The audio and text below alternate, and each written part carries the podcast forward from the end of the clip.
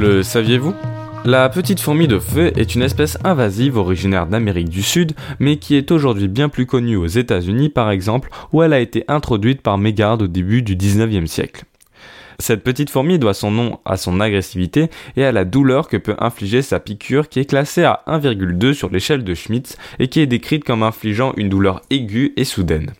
Mais attardons-nous un peu sur cette très intéressante échelle de Schmitz. Cet indice, mis au point par l'entomologiste Justin Orwell Schmitz, vise à classer la douleur ressentie par des piqûres d'hyménéoptères, un sous-ordre d'insectes comprenant guêpes, fourmis, abeilles et frelons, sur une échelle de 0 à 4.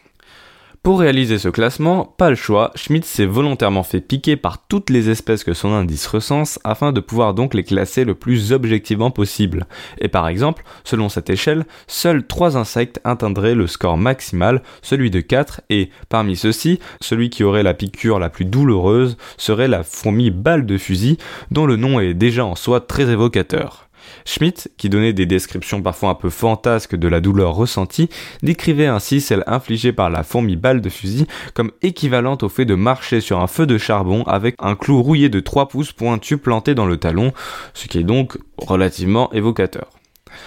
Mais revenons à notre fourmi de feu. La présence de celle-ci en Polynésie a été pour la première fois attestée à Mahina en 2004, même si l'on pense qu'elle était déjà présente sur le territoire quelques années auparavant. Ce qui est sûr en revanche, c'est que depuis, l'espèce a largement colonisé l'île de Tahiti, à tel point qu'il semble maintenant impossible de l'éradiquer sur celle-ci, et, malgré les mesures mises en place pour éviter sa propagation à d'autres îles, elle est aussi présente à Moréa, Rurutu et Reiatea, même si, sur ces dernières, sa présence semble encore limitée et que la situation semble donc pouvoir être contrôlée avant que l'espèce ne se propage comme à Tahiti.